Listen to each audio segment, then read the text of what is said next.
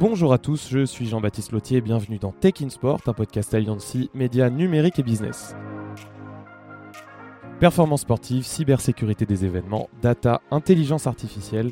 Dans ce podcast, nous allons décrypter tous les impacts du numérique sur le monde du sport avec en ligne de mire les JO de Paris 2024.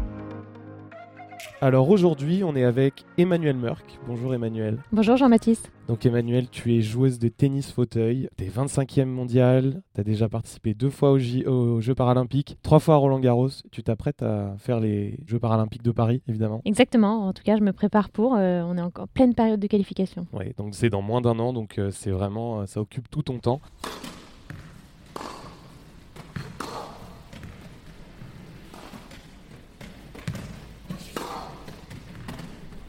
Donc pour échanger aujourd'hui avec toi, Emmanuel, on est donc chez Salesforce, juste à côté de la Tour Eiffel. Donc Salesforce qui t'accompagne euh, dans un partenariat en vue des Jeux Olympiques. Et on va évoquer avec toi comment la data peut améliorer, optimiser ta performance, tes gestes et finalement te faire progresser euh, au plus haut niveau. Donc pour ça, tu as analysé de manière biomécanique tes gestes avec la data. Comment tu as fait? Alors euh, j'ai fait une première session avec le service notamment. Donc l'idée c'était de placer plein de capteurs sur tout mon corps au niveau des articulations, sur ma raquette, sur mon fauteuil sur les balles pour avoir une représentation numérique de ma position dans l'espace et euh, bah, de la position de la balle et de ma raquette dans l'espace. Et donc euh, j'ai fait bah, peut-être une centaine de services avec l'idée de voir ce que ça allait donner au global en moyenne euh, dans les extrêmes et de pouvoir comparer mon geste avec celui des toutes meilleures du monde et aussi de pouvoir comparer mon geste d'un point de vue biomécanique avec peut-être des gestes parasites qui pourraient me blesser ou des choses comme ça et voir surtout ce qui pouvait être amélioré dans ma technique pour essayer d'aller encore plus loin, euh, avoir plus de puissance, plus d'effet, plus de précision. Donc ça, ça a été fait pendant un entraînement, pendant une session, c'est ça, où tu as utilisé ces capteurs pendant tout un entraînement? Exactement, c'est une session qui prend 2-3 euh, heures. C'est vraiment dédié à ça. Il y a des caméras partout sur le terrain pour euh, vraiment avoir une belle prise de vue des capteurs. Ouais, c'est tout un entraînement dédié à ça pour essayer d'avoir une vision globale de mon service et vraiment au-delà du ressenti que je peux avoir, savoir concrètement ce que ça donne à l'écran. Et donc par rapport à ton ressenti, est-ce que tu as appris des nouvelles choses sur ton mouvement, sur ton service grand thème euh, qui est ressorti, c'était par rapport à mon lancer. Mon lancer était un peu sur la droite, ce qui me permettait de beaucoup slicer la balle, donc de faire tourner la balle euh, pour qu'elle ait un effet sortant euh, ou rentrant. Slicer, c'est vraiment voilà, ait un, effet, de droite à gauche. Latéral. Voilà, exactement. Et la consigne principale, du coup, due à cette prise de mesure, c'était de se dire si je lance plus à gauche, ça va me permettre de frapper plus en hauteur et donc d'avoir plus de puissance en mettant un peu moins d'effet. Voilà, l'idée c'est d'essayer de voir ce que c'est que plus à gauche, ce que c'est que plus à droite et de tester euh, différentes variations de service, sachant que je ne vais pas faire toujours le même service pendant tout un match, en fonction de l'adversaire, en fonction du, vent qui va peut-être y avoir ce jour-là, du soleil, de ma fluidité selon le jour. Je vais employer tel ou tel service, donc je ne vais pas forcément toujours lancer à gauche pour frapper plus fort, mais en tout cas ça donne une indication pour essayer de chercher plus de puissance si un jour j'en ai besoin. Et suite à ce résultat, est-ce que tu as adapté des choses pendant ton entraînement? Est-ce que finalement, toi, tu t'en es rendu compte avec tes sensations que si tu servais moins à droite, tu avais plus de puissance? Que tout ça, tu t'en es rendu compte Disons que je, m'en étais déjà rendu compte avant, ça a confirmé ce fait-là. Mais ça donne envie, je trouve, d'aller dans les extrêmes, d'essayer plus de choses, de se dire, bah ok, bah, si je lance carrément complètement à gauche, même un peu trop, qu'est-ce qui se passe? Si je lance complètement à droite, qu'est-ce qui se passe? Si je lance un peu plus devant, un peu plus haut, un peu plus derrière, et à quel moment je frappe la balle? Et en fait, ça fait, ça fait poser des questions sur son geste et se dire bah qu'est-ce qui peut me permettre de l'améliorer dans telle ou telle condition? Donc ça permet d'avancer dans ce sens-là.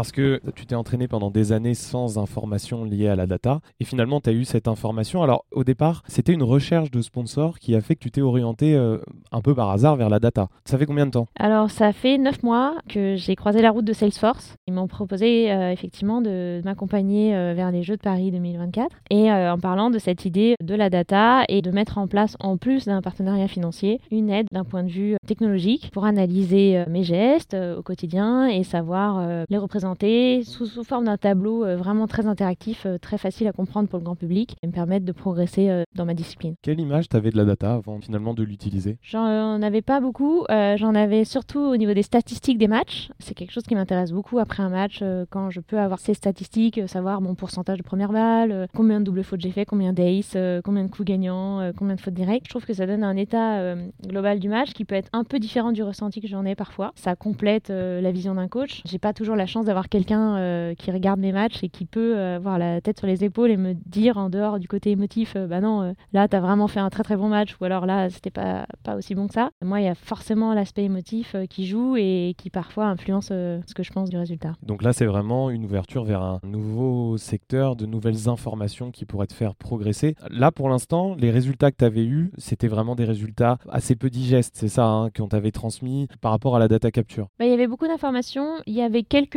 informations principales qui ressortaient, comme cette conclusion-là de lancer plus à gauche. Il y avait quand même aussi la conclusion de dire bah, j'avais pas de geste parasite qui pouvait me blesser, j'avais quand même un geste fluide et, plutôt dans la norme. Par rapport aux toutes meilleures, euh, j'étais euh, j'étais dans la norme aussi. Mais sinon, c'est vrai que le reste des informations était vraiment complet et peut-être il y en avait beaucoup. Et c'était pas facile d'isoler euh, une information plus qu'une autre. C'est-à-dire qu'il y aurait d'autres informations à retirer de ça qui ont peut-être pas été retirées? J'imagine, j'imagine. On peut sûrement en déduire beaucoup de choses. En tout cas, pour l'instant, voilà, euh, j'ai retenu deux, trois éléments de cette séance-là. Euh, si on en faisait une autre, ça pourrait être intéressant de voir l'évolution de mon service au fur et à mesure du temps, de voir effectivement si je change la position de mon service par rapport à ma position de départ. Par exemple, aujourd'hui, je me place à peu près à 1m50 derrière la ligne de fond de cours pour servir. Est-ce que si je me place à 10 cm de la ligne ou à 3 mètres, qu'est-ce que ça change par rapport à mon service? Enfin, il y, a beaucoup de choses qui pourraient être étudiées. Et pour l'instant, on a été sur un service classique, euh, identique à chaque frappe. Et j'ai essayé de reproduire la même, euh, la même chose à chaque fois. Euh, tu disais qu'il y avait un partenariat technologique avec Salesforce. Qu'est-ce que tu attends de ce partenariat? Qu'est-ce que ça va pouvoir t'apporter justement dans l'analyse de ces données? Bah, On pourra peut-être étudier les autres gestes, le coup droit, le revers, voir effectivement si j'ai des blocages dans certains gestes. Est-ce que par rapport au meilleur, en termes de puissance, d'effet, etc., c'est comparable ou pas? On pourrait peut-être un jour aussi travailler sur mon fauteuil, améliorer la technologie de mon fauteuil. Euh, aujourd'hui, il n'y a pas beaucoup de choses qui sont faites sur l'analyse des frottements, du roulement euh, en fonction des surfaces sur lesquelles on se déplace, quelle pression de pneu il faut utiliser, quel diamètre de roue il faut utiliser, quelle largeur de roulette, quel euh, est le meilleur équilibre pour pouvoir jouer sur terre battue, sur dur. Voilà, il y a beaucoup de choses qui pourraient être améliorées au niveau du fauteuil, quel est le poids idéal du fauteuil, quel matériau utiliser. Ça s'améliore vraiment d'année en année et les matériaux progressent, mais je sens qu'il n'y a pas tant de données que ça et qu'on navigue un peu à vue, on regarde ce que font les autres et on se dirige dans la même direction. Oui, parce que pour l'instant, en fait, la data arrive dans le tennis fauteuil peut-être un peu après le tennis valide et finalement, c'est un monde à découvrir, c'est énormément de choses différentes à analyser qui vont peut-être euh, développer ce sport euh, dans les prochaines années euh, de manière très importante. Oui, c'est sûr. C'est moins simple, c'est-à-dire que ça prend plus de temps dans le sens où bah, un fauteuil roulant de tennis, bah, ça ne concerne pas 100 000 personnes dans le monde. Il y a moins de constructeurs, il y a moins de production. C'est très spécifique, c'est adapté à chaque type de handicap, au style de jeu de chaque personne. Donc c'est vrai qu'il y a beaucoup de choses à prendre en compte et c'est sûrement beaucoup plus complexe à étudier qu'une raquette de tennis euh, qui va être vendue en millions d'exemplaires. Il y a également une autre analyse qui a été faite, alors ça par la Fédération française de tennis, c'est des analyses vidéo de tes matchs. Alors de tes matchs, de tes entraînements? Plus euh, analyse vidéo des matchs de mes adversaires. En fait, euh, l'idée c'est de dire, bah ok, il y a le tirage au sort qui vient de sortir, demain je vais jouer contre la numéro 5 mondiale. Elle est gauchère, je l'ai déjà joué plusieurs fois, mais là la Fédé va analyser tous les matchs qu'elle aura joué en Grand Chelem euh, l'année passée et elle va me sortir une étude statistique de, euh, bah, je sais pas, au premier service, côté égalité, euh, dans 80% des cas, elle sert sur le T ou au corps. Il va y avoir beaucoup de données là-dessus, surtout sur des zones de service, des zones de retour en première balle, en seconde balle, où est-ce qu'elle est plus à l'aise en coup droit, où est-ce qu'elle est plus à l'aise en revers. Et ça donne des indications tactiques pour jouer cette joueuse par la suite. Mais qui fait cette analyse vidéo? Alors c'est quelqu'un de la fédération? C'est quelqu'un de la fédération. Alors c'est pas à chaque match, ça m'est arrivé qu'une seule fois cette année pour l'instant, mais l'idée c'est de développer ça de plus en plus et d'avoir de plus en plus d'aide sur ce que font les autres. Et dans un second temps, ça pourrait être aussi une analyse de mes matchs pour qu'ils me disent bah voilà, Emmanuel, toi, en fait, en coup droit, euh, dans 80% des tu fais ça. Euh, parce que parfois, on, on, est un peu biaisé. Parfois, on a l'impression de servir tout le temps euh, au même endroit. Et en fait, peut-être que c'est que 70% du temps. Et parfois, on a l'impression qu'en coup droit, on est très à l'aise sur cette zone, mais finalement, on a fait des coups gagnants dans l'autre zone beaucoup plus souvent. Et donc, ça peut soit compléter ce qu'on pense de notre jeu, soit le valider déjà.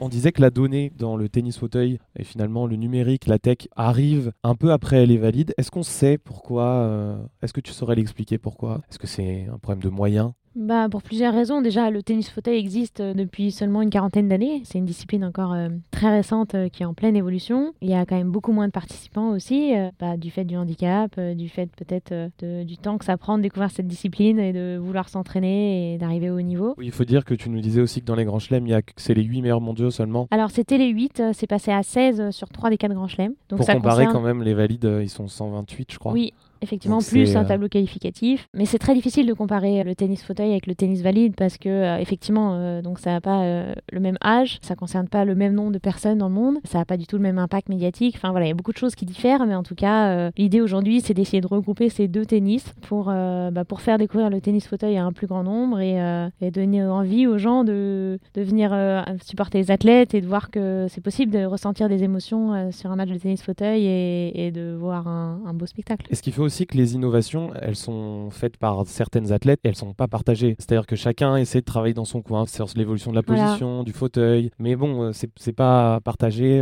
C'est bah, l'observation, quoi. Chacun euh, progresse dans son coin. Effectivement, euh, bah, entre les pays, euh, chacun garde un peu ses secrets. Et donc, quand quelqu'un propose une nouvelle position d'un fauteuil ou peut-être utilise une taille de roue différente, si cette personne-là commence à avoir des résultats, les autres vont se dire, bah tiens, peut-être que je vais essayer ça pour voir. Mais ça correspond pas forcément au style de jeu de la personne ou à la capacité physique ou au handicap. Il y a tellement de paramètres qui font que, effectivement, les données sont pas forcément partagées. On n'a pas les datas de base. Et donc, on se fie juste à est-ce que la personne qui a essayé telle position, elle a des résultats ou pas. Et est-ce que moi, si j'essaye, ça marche Oui, ça manque vraiment d'études, de, preuves. Ça manque de beaucoup d'études. Je pense qu'il n'y a pas beaucoup de moyens financiers aussi derrière. En tout cas, un athlète euh, peut pas se dire bah, je vais euh, financer tout un projet de recherche euh, là-dessus et en plus avoir le temps de passer peut-être une fois par semaine, voir pour faire évoluer les choses. Ça, manque sûrement de temps et d'argent. Et, et, voilà, il faut espérer que ça se développe au fur et à mesure et il faut accepter que ça prenne un peu plus de temps que ce qu'on qu'on aimerait. Donc là, on va se projeter dans quelques années. Et on va imaginer, enfin tu vas nous dire comment toi t'imagines le futur de, la donnée, euh, ce que toi t'en espères. Tu nous disais que pour l'instant tu avais travaillé sur le service. J'imagine que euh, ce serait top de pouvoir travailler sur le revers, le coup droit. Bah, effectivement, on travaille surtout euh, les coups du tennis. Ce qui est le plus essentiel pour moi, c'est de savoir que ce que je fais techniquement ne va pas me blesser parce qu'il n'y a rien de pire que la blessure pour un athlète. Donc voilà, déjà valider le fait que ma technique est OK en termes de biomécanique. Après, voilà, si je peux progresser et aller chercher plus de résultats en faisant évoluer celle-ci euh, d'une certaine manière grâce à la data, euh, ce sera une belle évolution. Et un dernier point, euh, ce serait sur l'analyse des vidéos. Bah, si ça pouvait être automatisé et qu'il il y avait un système pour récupérer à chaque fois que je vais jouer une adversaire, à chaque fois que je récupère ces données et ces derniers matchs, bah, ce serait facilitant. Tu as parlé du fait que l'analyse de, de, ton mouvement, de tes gestes, c'est d'abord finalement pour prévenir des blessures. C'est-à-dire que tu imagines ça plus pour prévenir des blessures plutôt que d'abord pour euh, bah,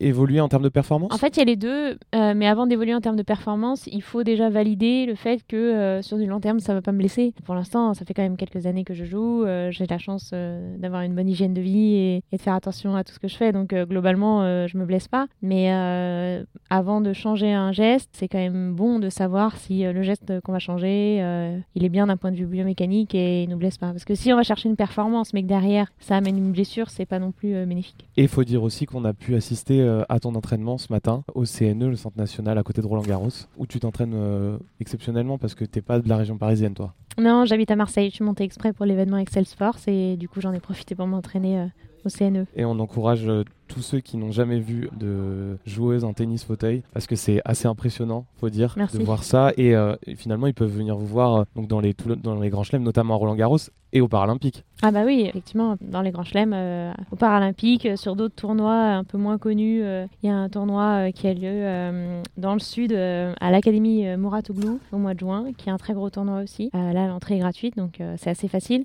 pour ceux qui habitent près de Nice. Mais oui, il y a quelques tournois en France et, et je pense que ça vaut le coup d'aller voir au moins une fois dans sa vie du tennis fauteuil. Merci beaucoup Emmanuel de nous avoir expliqué comment la data, comment tu utilises la data pour essayer de, t'améliorer et de gagner en, performance. Merci Jean-Baptiste. Merci à vous de nous avoir écoutés. N'hésitez pas à partager et vous abonner sur toutes les plateformes pour euh, accéder aux prochains épisodes. On se retrouve très vite avec un nouvel invité pour décrypter la montée en puissance de la tech dans le monde du sport.